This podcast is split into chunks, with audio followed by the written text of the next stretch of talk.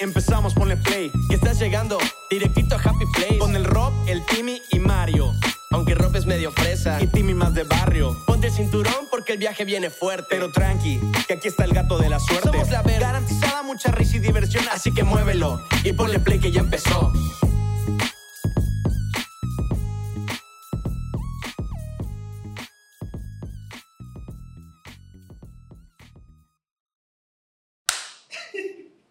Excelente claquetazo de nuestro invitado. Empezamos. Eh, tres, dos. Hey, ¿qué onda amigos? ¿Cómo están? Bienvenidos a Happy Place, el podcast que se diversifica. Yo soy Rob Alarcón. Yo soy Timmy Cervera. Y el día de hoy tenemos un invitado muy especial, algo diferente a lo que han visto últimamente en Happy Place.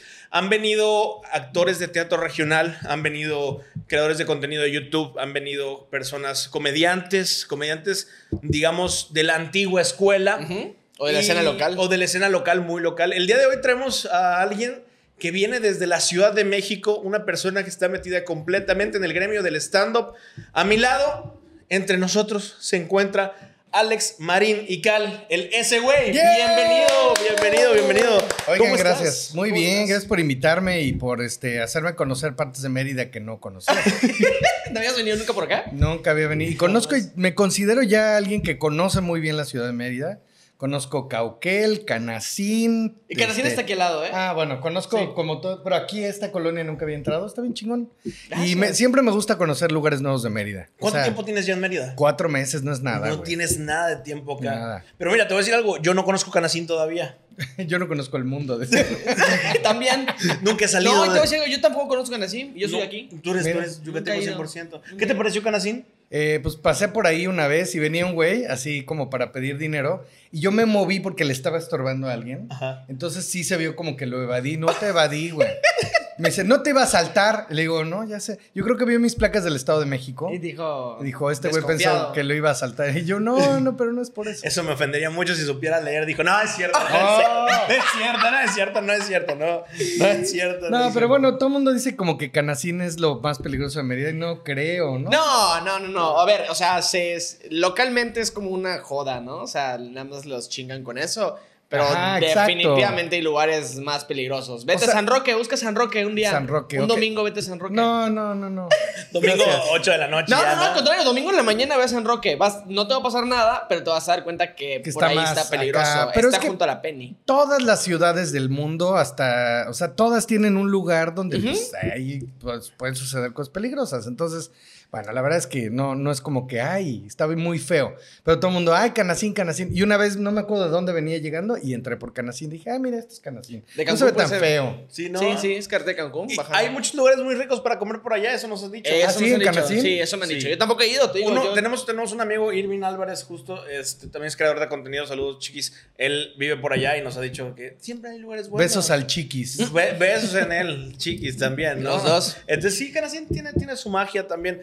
Alex, ¿cómo te definirías ah, como persona y como, co- como comediante, quizás como creador, como radiodifusor? Justo, justo platicaba con un amigo el sábado eh, y es un poco parecido a lo que yo hago, pero en otro rubro. Él es más diseñador, artista gráfico y demás. Ok. Y dice, somos artistas renacentistas. ¿No? ¿Por qué artistas ¿Ubicas renacentistas? el renacentismo? Sí, o sea, ubico. Que, o sea, bueno, La todos época. estos artistas renacentistas eran pintores, escultores, claro. diseñadores, inventores. Todólogos eran. Todólogos. Y creo que en estos días, pues creo que tienes que hacer un poco eso. Yo sí he sido muy diverso en todo lo que he hecho, porque empecé como estudiando periodismo, como periodista, pero me volví comediante porque esos güeyes los matan.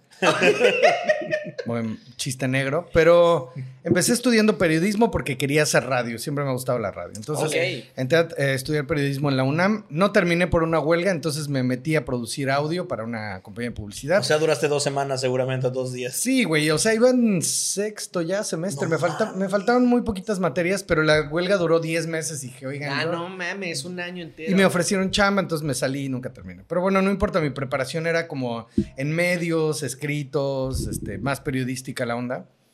Y de ahí me brinqué a una agencia de publicidad, me volví ingeniero de audio, productor de audio, luego locutor, luego creativo, luego eh, estudié producción musical, entonces me clavé más a hacer producción musical, hice un par de discos, luego me volví a ir a estudiar actuación y stand-up comedy, regresé y me puse a darle a la escena del stand-up comedy. Y ahora pues de- decidí que la comedia es lo que más me interesa y todo lo que sé hacer lo enfoco a la comedia, pero un chorro de cosas. Pero eso es más, eso es más actual, el que hayas dicho, ¿sabes qué? Sé todo esto, pero ahorita quiero enfocarme en la comedia. ¿Consideras que es ahorita? Pues actual de 10 años para acá. O sea, como que dije, ya no quiero emplearme en una empresa, ya no quiero, eh, pues, como estar operando y produciendo comerciales para clientes. Eh, voy a hacer talento. Entonces, soy locutor para marcas comerciales, soy actor para cuando me hablan en un- algún papel y soy comediante de stand-up. Y casi todo lo que hago o lo que me piden de chambas tiene que ver con la comedia. Qué chistoso. Ay, sí, mira sí, mira. O sea, pasaste de estar en el, en el plano de atrás, en el plano que lo ve y lo dirige, a estar en, el plano principal, en todos los ámbitos. Sí, así es. Oye, muy interesante por ahí. Se- Eh, eh, ¿a, qué, a, qué, ¿A qué se debió esto? Dijiste, ¿sabes qué? Yo quiero ser el rostro. Pues creo que una- no, más bien como una búsqueda personal, como que siempre llega uno a un lugar de confort Ok. y eso a mí me incomoda.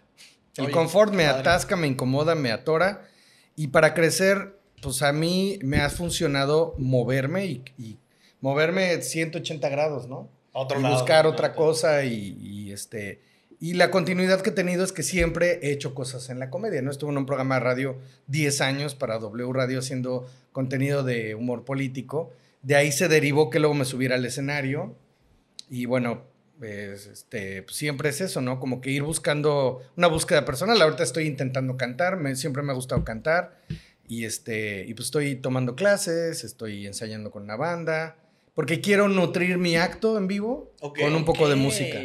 O sea, no, no vas de ya. O sea, la idea no es ir por un disco, por un. A lo mejor, a lo ¿Sí? mejor siempre fui productor musical y me Sí, claro. muchísimo, pero todavía no encuentro qué es lo que quiero hacer. O sea, hoy, hoy por hoy quieres perfeccionar, pulirlo. Exactamente. O sea, ahorita mi chamba, de lo- en lo que estoy chambeando más personalmente, además de todo lo que estoy haciendo, eh, pues trato de como de crecer como artista. Ok. No de crecer, sino de Crecer. ¿no? Pa' arriba, crecer, da- no meter- abajo. O sea, como meterle más elementos a mi entrega artística. Sí. Que si la gente paga un boleto para verme, pues vea algo más que el stand-up, ¿no? Que, que, a ver, que el stand-up tampoco es como muy fácil. Sí, o sea, para no. una rutina de una hora hay comediantes que se preparan tres años, Sí, cinco años. mi primera promedio. hora me costó como tres años. Y, Órale. y sí, te tardas. Eh, entonces, bueno, pues en eso estoy. Y siempre me muevo. O sea, me, me acomoda algo y me muevo. Y, Y vámonos, ya esto ya está demasiado fácil. Vámonos a lo Sí, que a, lo sigue. se mejor en, a lo mejor en, en un año acá viviendo en Mérida, no, ahora estoy abriendo mi, mi academia de kitesurfing. Ah, su madre. O sea, ya sabes que todo el mundo hace Sí, kite. hace, Sí, hace por acá todos. todos. allá. Chele, Chicxulub, allá Kai. 200 personas haciendo kitesurfing, ¿no? Sobre Exacto. todo cuando llegó Decathlon.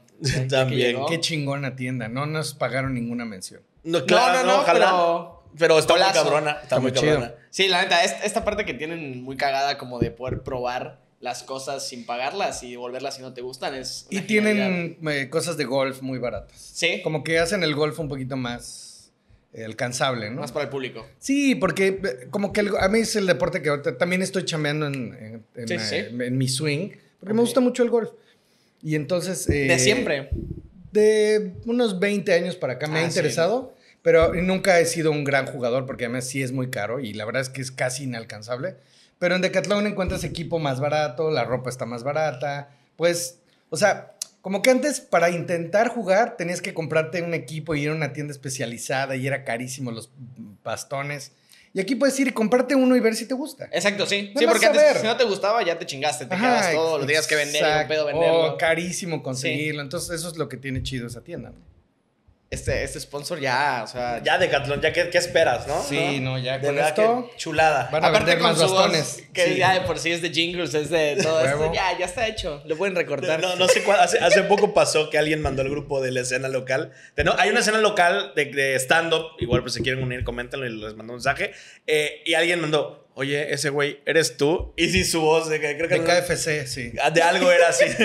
KFC es para chuparse los dedos. Y, y así como, sí es él. Y luego alguien mandó el link completo y ahí nos ves a todos viendo el comercial completo. Nada más para escuchar la voz completa. Ahí está. Oye, hablando de la escena stand-up local, eh, ¿cómo ves que está el terreno por aquí? Muy bien, muy chingón, muy fértil, muy todo el mundo echándole ganas y eso es lo eso es yo creo que lo principal, porque una de las cosas que yo veía en general de la escena allá en México es que como que todo el mundo tiene el sueño de subirse al escenario y decir, yo voy a ser famoso haciendo stand-up comedy, ¿no? Sí. Pero nadie se preocupa porque sea un terreno fértil. O sea, todo el mundo quiere su plantita de marihuana, pero nadie se pone a limpiar el terreno. Sí, claro. Entonces creo que eso, bueno, desde mi, desde mi parte, pues fue lo que quise hacer. Perdón que suba No, pie, pero no, no. ando torcido. Este, entonces, pues sí, la verdad sí quise trabajar en función de que hubiera una escena y que cualquiera que tuviera la inquietud tuviera el chance de hacerlo. Sí, es muy accesible, ¿no? Es muy fácil. la Porque verdad. la verdad. es que los mexicanos somos muy de solamente nosotros vamos Sí. a hacer esto. O sea, la gente que hace teatro, que hace cine, o sea, somos como muy celosos. Con eso, sí. No sé si para bien o para mal, pero es como. No, Es que- si quieres hacer cine vas a tener que ser amigo de todos nosotros y hacer una serie de cosas que... lo que- Iniciación, ¿no? Ajá, y por lo menos mi visión era que cualquier pendejo pudiera intentar hacer stand-up y tuviera chance de hacer una carrera, ¿no? Y, y pasa, miren, nosotros les digo, hemos traído diferentes personas acá y está muy padre este asunto en el que tú llegas a un grupo de comedia que existe acá localmente, comedia de stand-up, ¿no?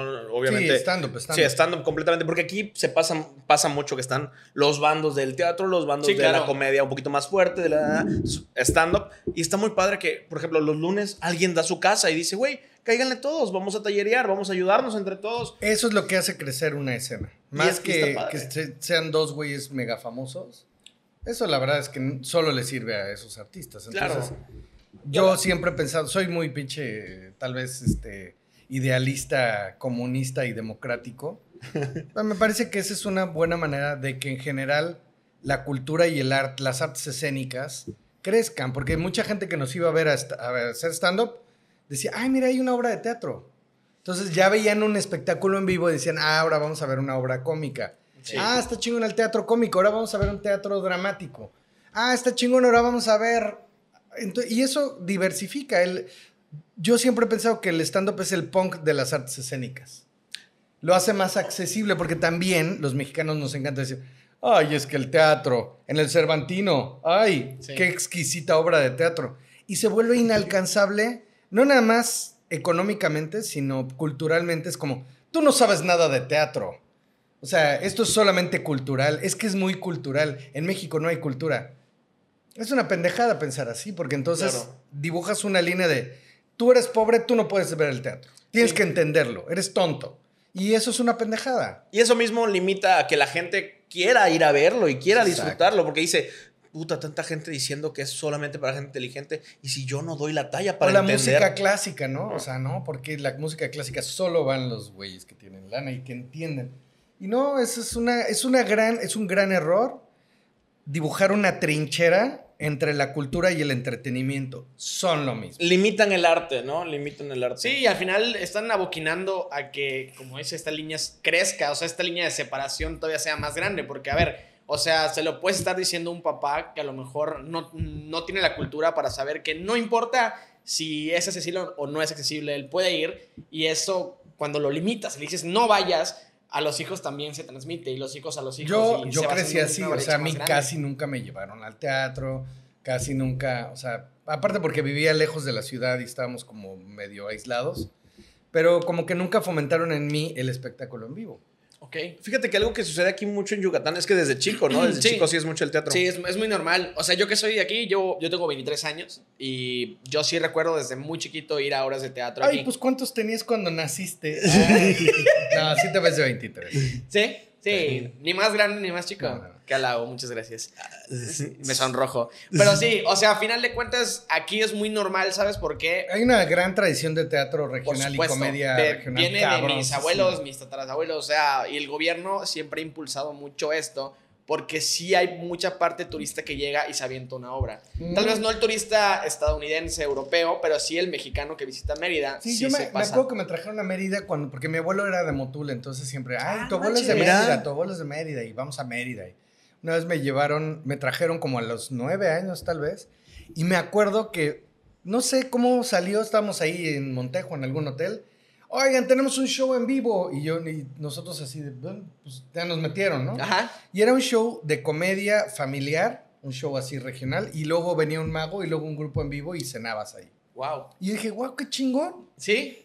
Sí, O sea, y es- tuve que venir a. Mérida para que pudiéramos ir a un show en vivo. Ver ¿no? una experiencia de ese estilo, ¿no?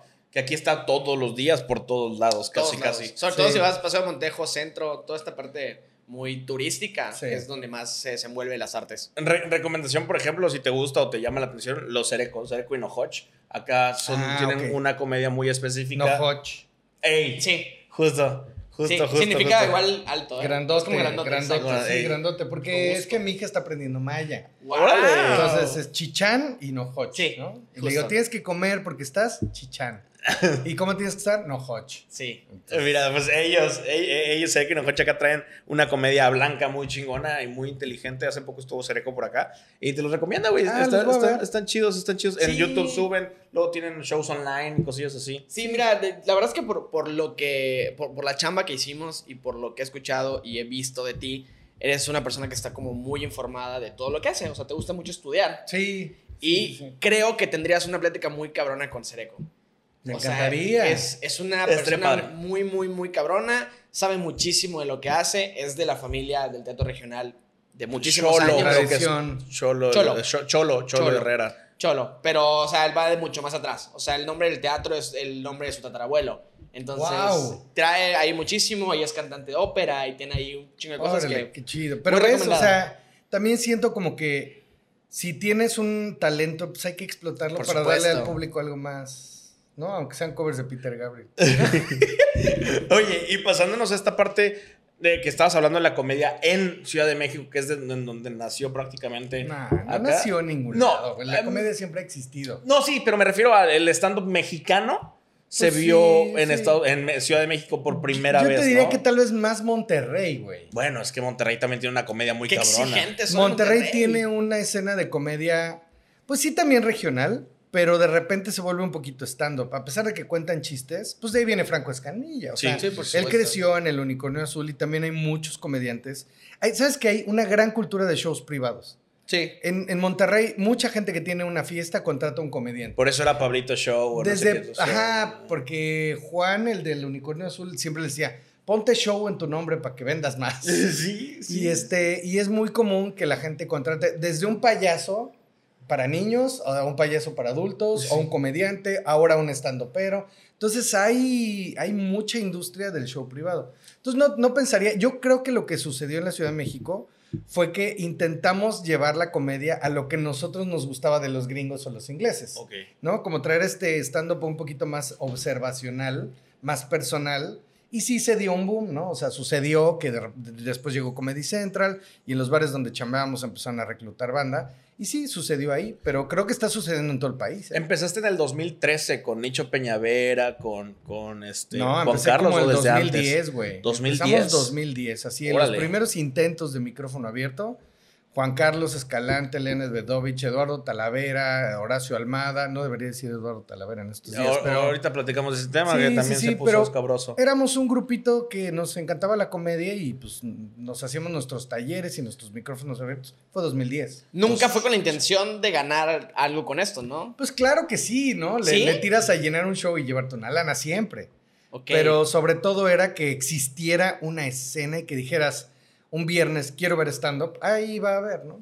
Que no tengas que prender, bueno, la tele y buscar. No había en la tele. Es que no había ni en Estados Unidos. ¿Cómo, Ah, en Estados Unidos sí. ¿Cómo Sí. fue esta primera generación de estandoperos en Ciudad de México? Eh, bueno, al menos en la, en la generación que tú estuviste, ¿cómo la viste? ¿Cómo se desarrolló? Des- desde tu punto de vista. Pues... En comparación, para que haya un contraste, en comparación a la actual.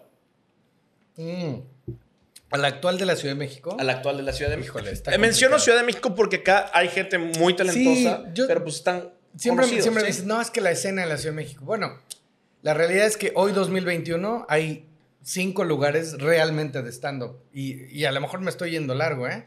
Estaban el Woco, ahora el 139, que es como el crecimiento del Woco, pues está arriba. Está el Beer Hall, estaba en ese entonces el Bataclan, ya cerró. Estaba el Café 22 en ese entonces, ya cerró. Y hay barecitos que dan chance de hacer stand-up, pero no hay clubes de comedia, no es Nueva York, güey, que en, Sí, una, en una manzana hay cuatro o cinco comedy clubs que funcionan como comedy clubs, que tienen las condiciones idóneas para hacer un show de stand-up. Entonces, cuando me dicen eso, digo, pues Mérida tiene mucho más potencial en ese sentido. Tiene más visitas, llegan vuelos todo el tiempo de todos lados, hay más lugares y todos los lugares están interesados. Aquí en Mérida están haciendo micrófonos abiertos y casi todos se llenan de público. Antes en los Opens de allá era puro estando, pero ahí Viendo los mismos 10 peloteros. güeyes viendo a los mismos 10 güeyes con los mismos 10 pinches chistes, ¿no? Entonces, bueno, en, en esa escena, pues éramos güeyes intentando el clásico, ¿no? Que vas y le dices al lugar, oye, nos das chance de. Ah, sí, ¿de qué se trata? Bueno, de esto, vamos a tener unos güeyes ahí hablando pendejadas. Y es buscarle hasta que Probar. encuentras los lugares donde te puedes asentar y que el show jale bien, que tenga las condiciones ideales. O cuando un empresario llega y dice, yo quiero un comedy club, le invierte, como sucedió en Querétaro con Bubu Romo, y creó un comedy club. O sea, creo que hoy por hoy, uno de los clubes de comedia más importantes que funcionan como tal, como un club de comedia, pues es la Caja Popular. Sí. Sí. Porque está hecha para eso. Los demás no están hechas para eso. Ni el escocés de Monterrey, aunque está jalando bien, ni, eh, bueno, el unicornio azul también, pero bueno, es otro tipo de comedia, pero igual vivamos. Me bajaron dos veces de ahí. ¿Por qué? No, Porque cuenta, cuenta, cuenta, es cuenta cierto. anécdota. cuenta Es que es durísimo, güey. Es muy duro. Cuenta anécdota, por porque, favor. A ver, Tanqueaste. tanqueé, güey, tanqueé. De las cuatro veces que me he subido, una me bajaron, una aguanté más, una me fue más o menos y otra ya me fue bien. Porque me subieron a las 12.45, Ok. casi una de la mañana, donde ahí todos- los chupes que te sirven son de este tamaño. ¿Quieres un whisky? Te traen un whisky así, güey, con agua mineral. Y están todos los regios ahí chupando. Y venía después de Marisol, que es una institución de la comedia en Monterrey, que canta igualito que Yuri y que tiene un show impresionante con mucho poder, mucha potencia, pero también canta las canciones que todo mundo se sabe, ¿no? Entonces a la gente le encanta.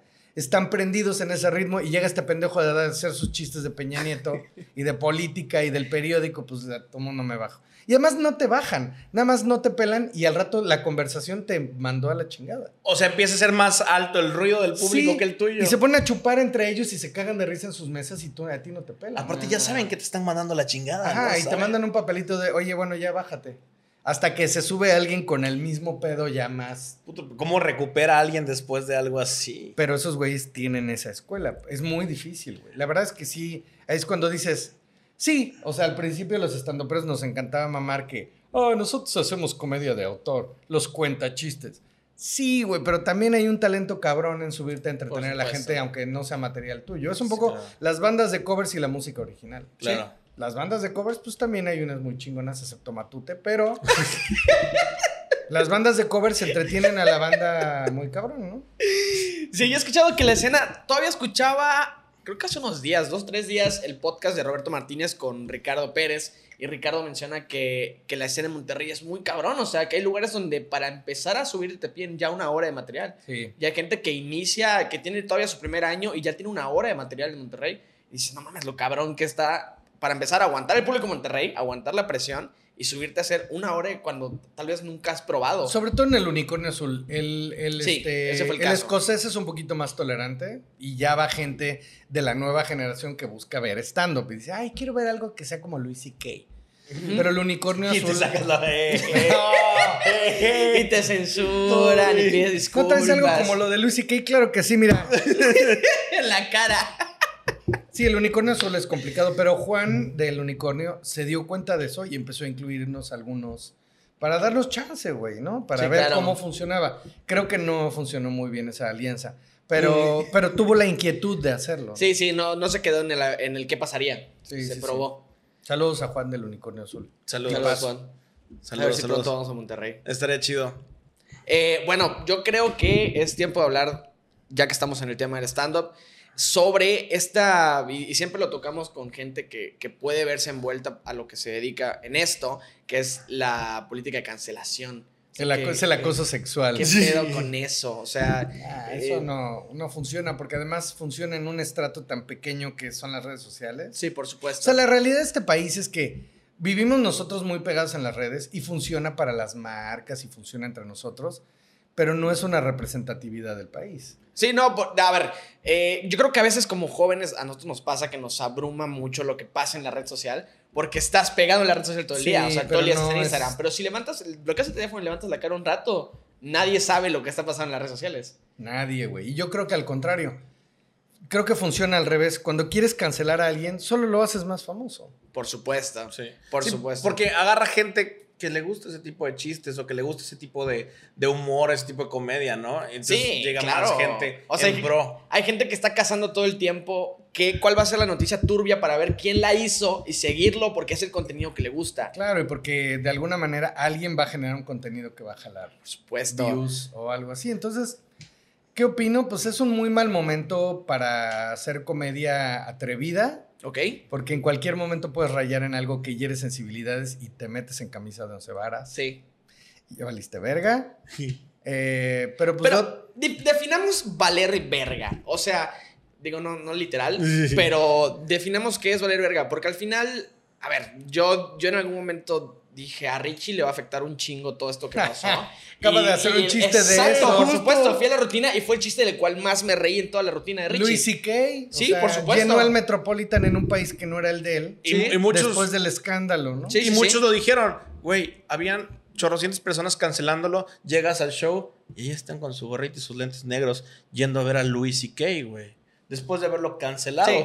A ver, al final de cuentas, eh, eh, lo dice mucho Roberto Martínez, separas a la obra del artista. Sabes que sí, es un güey que no está bien lo que hizo, abusó de una, un estrato de poder en el, que, en el que se Sí. encontraba, pero escuchas la forma en la que cuenta chistes y la forma en la que avienta cosas que dices, güey, Bueno, Michael Jackson. Woody Allen, o sea, ¿Y ¿vieron, vieron los documentales. Sí, ¿no? sí, claro, Liv- por supuesto. Living Neverland y, Sí. y este Allen versus Farah, ¿no? Eh, sí, sí, sí. Y dices, puta, güey, yo tanto que admiraba a Michael Jackson y tanto que admiraba a Woody Pero a Allen. ver, o sea, son y eran unos diferentes. enfermos. ¿En, en dónde Mm. se pinta esa línea? No, y, y la verdad es que la- en general la gente famosa suele ser de la verga. Esa es una realidad. Esa es una realidad, güey. Sí. Y como dicen, nunca conozcas a tus ídolos. Mejor ahí los dejas, ¿no? ¿Te, te ha pasado? Digo, a ver, tú, tú te llevas con todo. Tiempo, antes de que entres al tema, vámonos a un corte Va. y regresamos. Va. ¿Va? Regresamos del corte comercial, el refil y todo lo demás que estábamos haciendo con este tema que anda bastante en tendencia, aprovechando que ya agarramos el tren de la cancelación y todo el show. Hay un grupo, un colectivo, ¿no? Llamado los, los Siete Machos. Un grupo, pero recuerda. Sí, bailaban y todo, ¿no? Sí, sí. No, un, co- un colectivo de comediantes de estandoperos. Se Sí. llaman Los Siete Machos. Que ahorita pasó todo un pedo Puta, alrededor, ¿no? está cabrón? muy cabrón. Porque además tiene el infortunio de llamarse Siete Machos. También trae un nombre muy fuerte, ¿no? Que ahorita dices. O sea, el nombre no es de hoy. Sí. A ver, Adriana Chávez, una comediante que de las mejores plumas, de las mejores mujeres comediantes del país, yo creo. Eh, Adriana Chávez hizo un show que se llamaba Siete Mujeres, porque ella siempre ha estado mucho con la causa LGBTI este, siempre ha apoyado miles de causas, es un gran talento. Entonces hizo un show que se llamó Siete Mujeres. ¿Ok? Y luego Talavera, este, Juan José Covarrubias, Macario, se juntaban ahí a tallerear, a hacer cosas. Dijeron, hay que hacer un, un- un show que se llame así como siete mujeres, siete machos. Hasta donde yo sé, no era el afán de contraponer nada, simplemente se les ocurrió que estaba cagado. Entonces crearon ese pedo. Lo hicieron como un chiste. Ajá. Y, y no, a mí no me invitaron porque yo no me llevaba tanto con esa banda en específico. Ok. O sea, sí era un círculo muy cerrado de Talavera. O sea, me refiero cerrado a que ellos andaban en su pedo y yo andaba chambeando en, En otros lados. No, no coincidíamos. Entonces no. Y estaba Vallarta, que estaba empezando, estaba Macario, estaba Juan Carlos, Franevia, Horacio Almada. eh, no sé, ahí está la, como la primera generación. A mí me invitaron apenas hace como tres o cuatro años. A mí Ok. la verdad es que nunca... Pues de repente me invitaban a, a ser parte del show como invitado, pero nunca fui parte de Siete Machos. Luego Horacio, pues me invitó, a- ya que se había salido Carlos y que había habido cambios, me invitó a ser parte de Siete Machos y seguimos haciendo el show porque más allá del nombre o lo que fuera, es un show que se llena cada sábado. Puedes ver siete comediantes. Sí. De repente te puedes topar a Richie o a Vallarta o gente que está probando material. eh, este, y nos vamos rotando y se vuelve un gran show. Entonces siguió Siete Machos. Y, este, y eso es lo que es. Yo entré como en la tercera generación de Siete Machos. Ok. Y Pero sí eran muy cerrados. Yo había escuchado quien eh, Ricardo, Ricardo Pérez, en Pérez. su momento dijo Sí. que, que él como que intentó y le dijeron como de que no, ahorita tú no. Digo, son tal- eh, A ver, digo, a Ricardo todos le hicieron el feito en algún Sí. momento, menos Sofía. Sí, Sofía fue la única. Sí. Que, A lo mejor por eso le hacían el feo. no queremos nada que ver con Sofía. No sé, no sé. Ah, Pero yo Sofía- con Ricky Pérez siempre, no mames, me parece un gran comediante y el güey más, es más, es el güey más divertido en la peda, así. Sí. Justo antes de venirme para Mérida, estuve ahí cotorreando con ellos y pues literalmente. Cotorreando.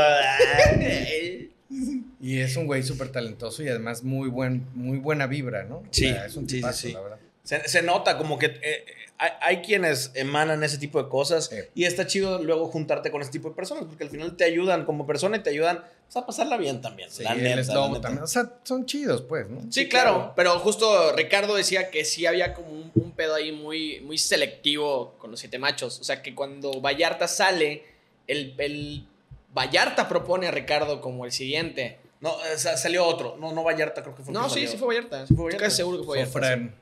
No sé. Uno de ellos dos. eh, sí, de eso no me enteré, o sea, Pero, yo estaba... a ver, eh, a, a lo que voy.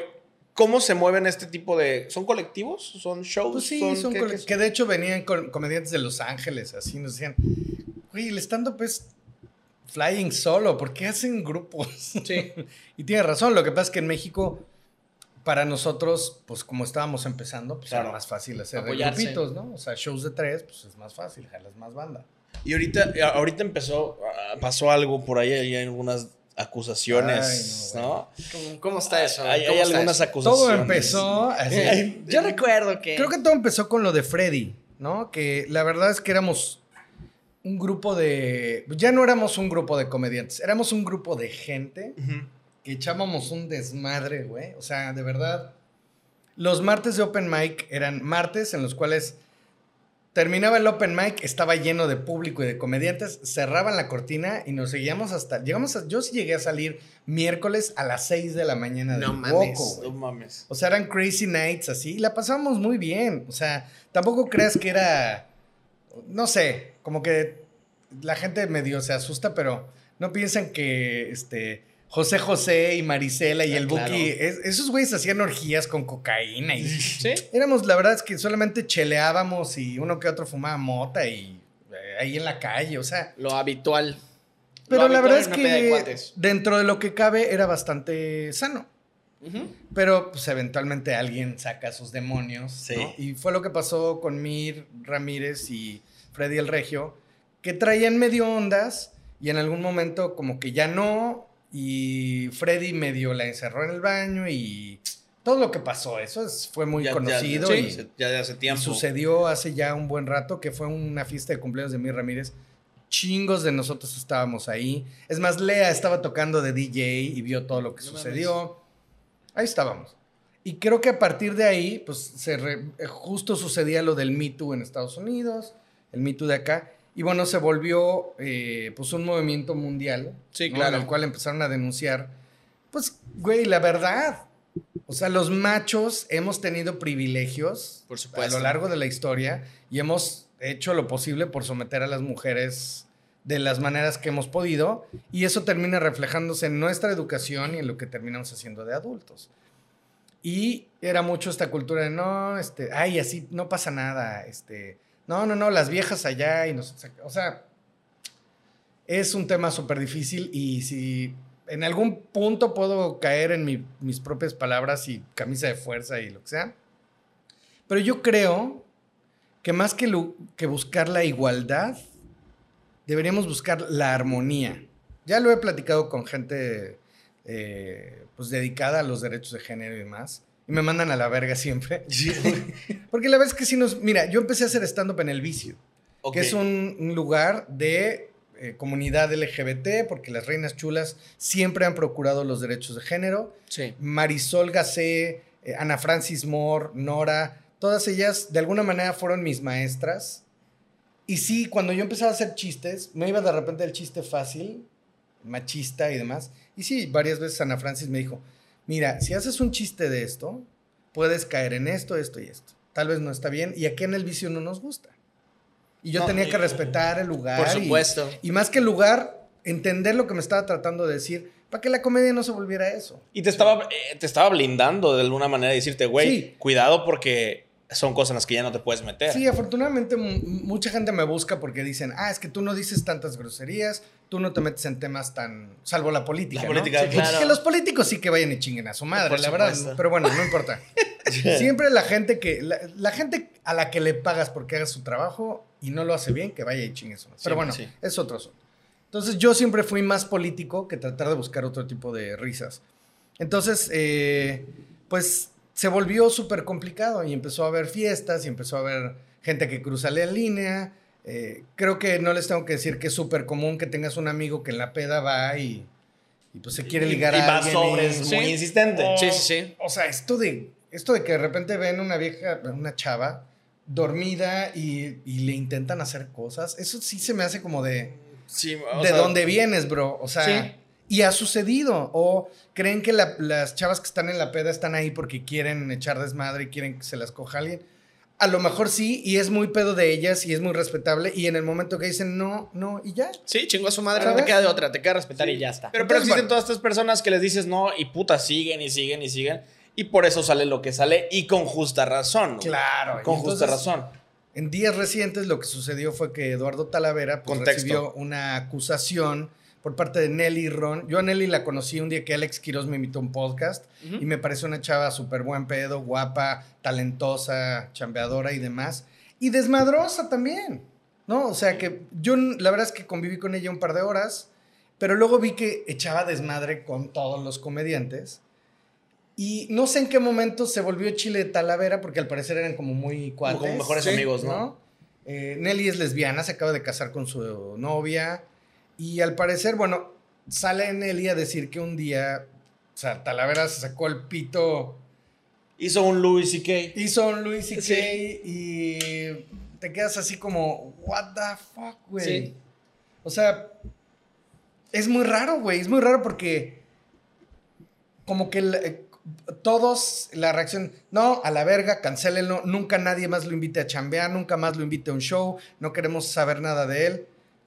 Yo, Talavera ha sido de mis cuates, no te voy a decir que es mi súper amigo, pero ha sido un compañero con el que he compartido cosas tanto de chamba como de penas, hemos sufrido cosas juntos, este, se nos ha muerto gente, ya sabes, o sea, es alguien Sí. que siempre ha estado y que conmigo siempre se ha portado toda madre.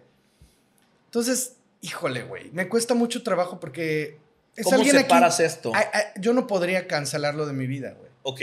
¿Sabes? O sea, repito, no es como que me hable con él diario ni nada. Por supuesto. Pero cuando he necesitado apoyo, o sea, lo que les quiero decir, estoy seguro que no es una mala persona. Y estoy seguro que todos la cagamos en el... Te ponía un ejemplo, ustedes son cuates. Sí. Sí. De repente un güey, este güey en la peda, mata a alguien. En la peda. Sí.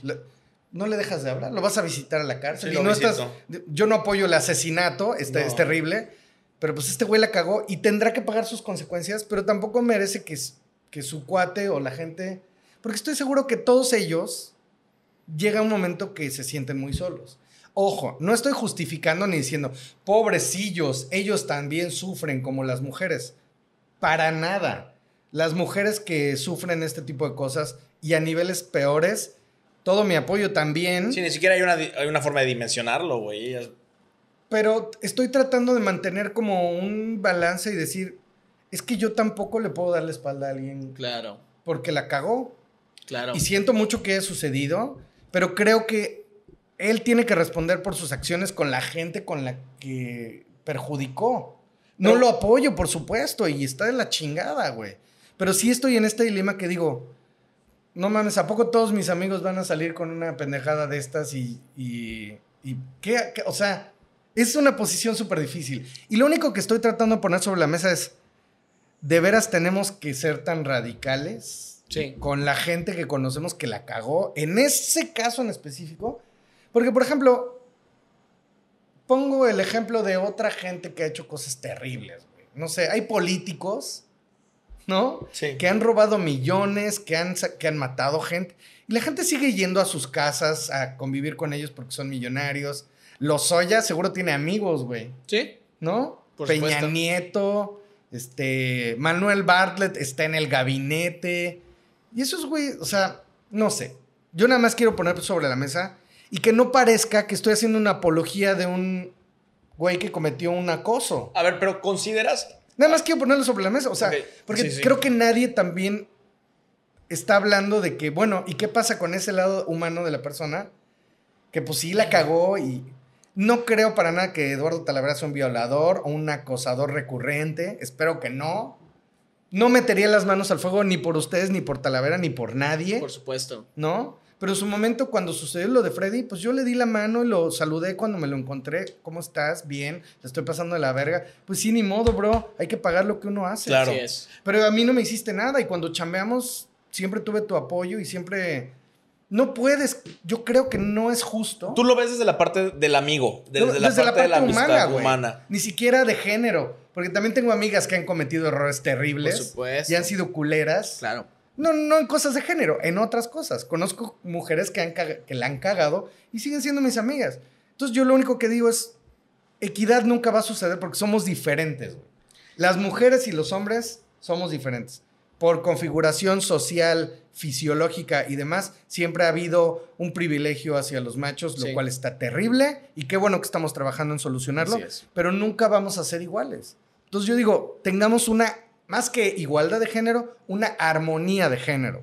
Y entender que somos diferentes, pero que hay que trabajar en que todo sea armónico para todos y que nadie esté incómodo con nada. En, en el caso específico de un artista, un pero que comete una falta de esta manera y que ahorita lo están cancelando, ¿consideras tú que dices, ok, no hay que satanizarlo, es mi amigo, no sé qué, pero desde la parte laboral, pues sí crees que hay que cerrarle las puertas? Creo que, o sea, a ver, yo, yo mi punto de vista, siendo alguien que no conozco, siendo alguien que sí vi en algún momento, dije, güey, está chido, ojalá algún día esté, pero después de escuchar algo así, dices, sí, pues yo, eh, sí le limitaría un momento, yo sí le limitaría un momento hasta decir, ¿qué estás haciendo para corregir esto que hubo un hiciste? incidente con, con Patti Vaselis, que Patti siempre, bueno, Patti Vaselis, ¿qué te digo, güey? La adoro, es una chingona. Y Gente, todos estos nombres que están escuchando, vayan y googleenlos. O sea, Patti Vaselis, neta. una mujer luchadora, güey. Era, cuando la conocí era cantante de fiestas, ama de casa, mamá, y ya. Estaba intentando hacer stand-up.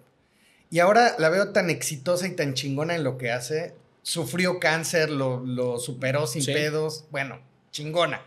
Ella siempre apoyó a Freddy. Siempre dijo, Freddy es mi amigo y yo siempre voy a estar con él. Si la cagó es su pedo, ¿no? Y un día se encuentran Patty y Marcela en el Woco. Y Marcela le dice, ¿cómo te atreves a venir aquí con Freddy? Porque Freddy... Y, y Patty Vaselis dijo, pues es que es mi cuate y yo lo voy a apoyar.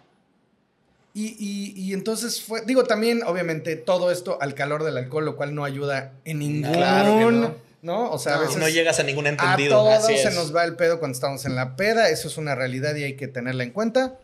Y, se, y tuvieron esta discusión y entonces el debate era, bueno, pero tampoco Marcela tendría por qué, a Marcela que también la quiero y, y he trabajado con ella igual, creo que también Marcela no tendría por qué meterse en este debate. en- si, ajá. bueno, pues si llegó con Freddy, solo no voy a saludar y no me voy a acercar y no tengo por qué generar un conflicto que puede escalar a cosas que no, nadie quiere. Sí. No sé, o sea, veo como situaciones. También Marcela está peleadísima con Mónica Escobedo por cosas justificadas o no.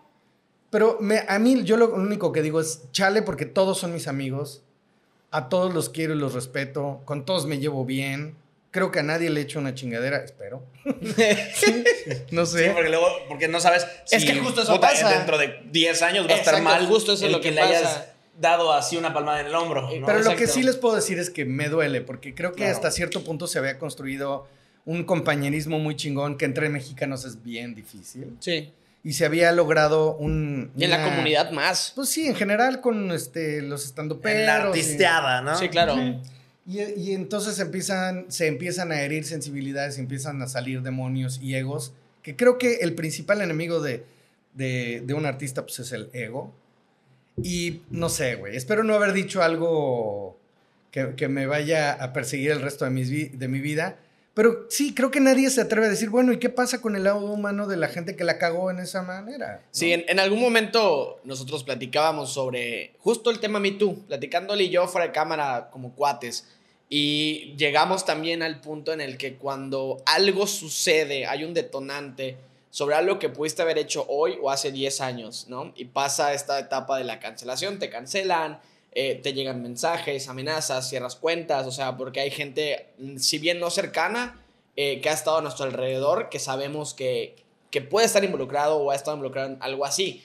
Y platicábamos justo esta parte de qué pasa, o sea, tú en el momento en el que lo entiendes o aceptas lo que hiciste, ahí, si bien tal vez no jurídicamente, puede haber emocionalmente un juicio que pasar. O sea, tienes que pasar todo un proceso de entender que la cagaste, de saber que la cagaste y de deconstruir, ¿no? De eso se trata, a final de cuentas, parte del movimiento entender y de construir para ser mejores personas. Pero todo este tiempo en el que pierdes amigos, familia, en el que te ves perjudicado socialmente, laboralmente, en todos los ámbitos, ¿qué pasa con la persona que está pasando esto? Sí, está bien, fuiste un cabrón, la cagaste.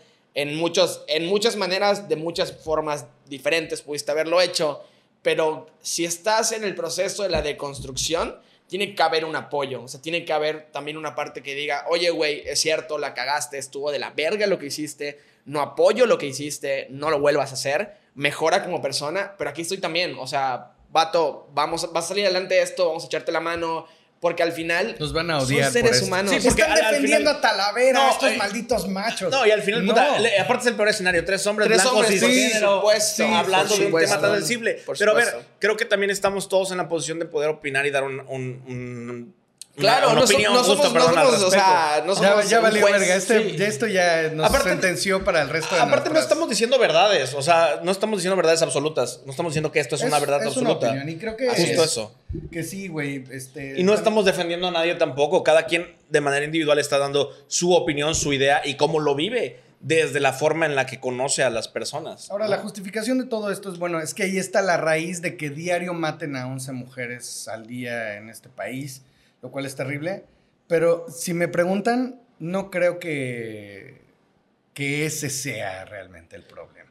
No, o sea, yo no, no, o sea- a ver, si nos ponemos muy crudos, yo no y he qué bueno que hubo la denuncia y felicidades por a supuesto, Qué bueno por que... supuesto, Y que se debe pague ser. a como se tengan que pagar. Por, pero por supuesto que, también si, nos, si nos ponemos en el como debe ser de jurídicamente hablando, vamos a perder porque a veces México, a veces, muchas veces es una mierda no jurídicamente, ¿no? Pero Ah, sí, eso está cabrón. por supuesto, o sea, mucha gente dice, es que ¿por qué no lo denunciaste? Sí lo Sí, denuncié, güey, sí, pero no procedió. La- es También las pedote. autoridades van a denunciar las, Sí, claro. las chavas y, y las tratan De la peor. verga, Las peor, revictimi- sí, o sea. Acaba de pasar con José Eduardo, güey. Por supuesto. Lo revictimizaron, es que iba drogado. ¿Y eso Y qué? no justifica la agresión, güey. Sí, güey. O sea, le metieron eh, Yo puedo de venir todo. y sea, drogarme en mi casa, güey, nadie tiene el derecho de, de entrar y, y hacerme lo que me hizo. O en la calle si quieres. Sí, claro, Mientras por tú no hagas supuesto. nada, que bueno, Sí, igual claro. le tiró una piedra a un taxista, pero tampoco para que.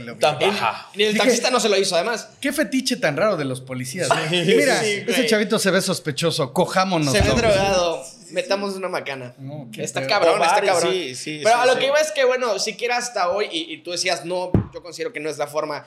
Hasta hoy, yo nunca he visto que cancelar a alguien disminuya la mortalidad en mujeres en México. O sea, No. eso no es algo que esté haciendo un cambio verdadero. Pero sí, lo visibiliza y sí Lo impulsa. expone, Lo expone, y por está bien. que lo expone. Y está bien. Ahora, Pero- también en ese, mismo, en ese mismo caso estuvo Agüita de Coco, que según entiendo, también con Nelly, estaba dormida y le empezó a... Ah, no, también o dices, sea, güey. es que, güey, no sé. Está- es que sí, no, que no. está cabrón. Ahora sí que ya, ¿qué tienes en la cabeza? Y ¿Qué te digo, me duele porque a todos los conozco, Por güey. supuesto. Los conozco a todos y, y siento muy feo que el stand-up ahora esté relacionado con... ¿no? Eh, igual pasó con los... manchado de esa manera. Igual pasó con los youtubers, güey. Sí. Ahí está Just Stop en la cárcel, que también me parece que está Riggs sobrado, güey. está, o sea, ¿Sí? sí. No, Rick Sí. Rick sí se pasó de No, verga. ah, no, sí, Riggs. A ver, eh, de Sí, Riggs sí, también está bien Él que esté sí allá. violó, güey. Él, él, ¿no? él está bien. Tiene una Con acusación de se, se violación. marcó un, güey, no te pases de verga. Porque que seas famoso no te da una... Y qué bueno, también una- fue, sí, fue por una supuesto. cachetada de, de a ver. Pero también, ¿qué, lo- qué- qué ayudó a que se cumpliera? La visibilización y la cancelación. Sí, de acuerdo. Es, es un, es un es que algo es que va junto. o sea, al final, al final es, es, es, un, un- es una navaja de doble filo, güey. Puede servir para bien, puede servir en contra. Ahora,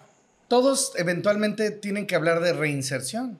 Porque Sí. esa es la regla. Cometes un crimen, te meten en la cárcel Y con el objetivo de que supuesto. eventualmente pueda Seas mejor. ser funcional en la sociedad sin Así cometer es. esos errores. Así es. Y de eso nadie habla. Así o sea, es. ok, sí, bueno, ¿y qué vamos a hacer para que ya no suceda y que las siguientes generaciones pues no crezcan con estas ideas? Sí, sí, literal, nosotros pensamos como, ah, personas malas, cárcel. Y cárceles, quédate ahí. Y cuando salgas, voy a buscar la manera de volver a meterte porque eres un criminal. No hay este pensamiento reflexivo de, a ver, esto es, se trata de que entres y salgas mejor o que repares lo que hiciste antes y puedas volver a incorporarte a la sociedad, ¿no? Que si bien ya traes, pues, tu carta de antecedentes penales, este tipo de cosas, es más difícil, pero no dejas de ser un humano que come, respira y necesita vivir de algo. Pues espero que nadie malinterprete todas estas palabras. Es solamente una reflexión y una Sí, opinión. claro. Estamos completamente de acuerdo en que se tiene que denunciar este tipo de actitudes y que no están bien, pero pongamos sobre la mesa que pues la gente es la gente y son humanos que tienen que seguir chambeando y que tienen que seguir haciendo Claro. lo suyo y no es de ninguna manera defender y eso lo quiero dejar claro. Pero creo que nadie se atreve a decir, oigan, pero pues también hay un lado que hay algo, todos tenemos algo bueno. sí, claro. Y al claro. final es algo que tú quisiste exponer y que dijimos, güey, hay que hablar de eso. Yo También es creo que algo vale la importante. pena también hablar de ese lado. Y bueno. pues Al final, esperemos- opiniones se generarán. Vean bien lo que dijimos, escúchenlo bien y analícenlo antes de hacer un juicio al respecto. Esto se tornó de una forma muy diferente hacia donde Sí. iba, pero Sí, estuvo bueno. bien. Fue un podcast diferente. Sí, al final a es lo que Se tratamos trata de de hacer, eso, ¿no? salir de la zona de confort y hablar temas que hoy son muy difíciles de hablar. Porque sería lo más fácil. decir, Sí, pinche Talavera, nunca le hablen más. Sí, o, o ignorar y decir, ah, no vamos a hablar de esto y ya. Sí. Y no, o sea, son cosas que se tienen que hablar, son cosas que se dan. Y Sí, pues, y, y la pues verdad, está sí, bien. siendo gente cercana, porque digo, ya no mucho, pero siempre Talavera siempre fue parte como de, del círculo de los comediantes. Algunos lo negarán, yo no lo voy a negar. O sea, empecé con él haciendo el, el micrófono abierto del Beer Sí. Hall. Lo conducíamos Juan Carlos Escalante Talavera y yo. Y éramos, digo, siempre tuvimos nuestras diferencias entre los tres. Pero fue con la gente con la que empecé. Y me, me duele que esté sucediendo todo esto, güey. Por las razones que sea. Para las dos partes, porque también me parece que Nelly ha hecho un trabajo excepcional produciéndole los podcasts a todo mundo y lo hace perfecto. Y pues chale, güey.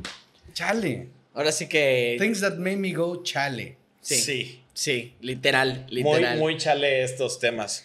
Pero pues bueno, eh, ahora sí que ya llegó el Ya. final del podcast, llegó la hora de Luego despedirnos. nos juntamos a hablar de temas más bonitos. Por más happy. favor. Sí, sí. por favor. Ahorita en serio place. No, yo ya de como muy serio place Sí. esta vez, Sí, sí. está bien, Jurisprudencialmente place. Sí. Pero bueno, Happys, gracias por ver el video, por llegar hasta aquí. No se olviden de likear, compartir y comentar qué les pareció. También está bien, pongan su opinión aquí. ¿Qué piensan? ¿Qué les pareció este, este tema con nuestro increíble invitado? No se olviden de seguirlo en sus redes sociales que van a estar apareciendo en este momento aquí para que vayan, le comenten, lo compartan, suban a sus historias, etiquétenos a todos para que esto llegue a más gente. Eh, te recuerdo que mi nombre es Timmy Silvera. Yo soy Rob Alarcón y nos acompañó Alex Boninical, el S-Way. Ahí nos vemos. Escúchenme todos los días de lunes a viernes a las 8 de la mañana por 88.5 FM Aria. No se pierdan. Cuídense mucho los TQM y nada. Chao, chao. Bye. Listo. Salimos. A ver si no nos cancelan.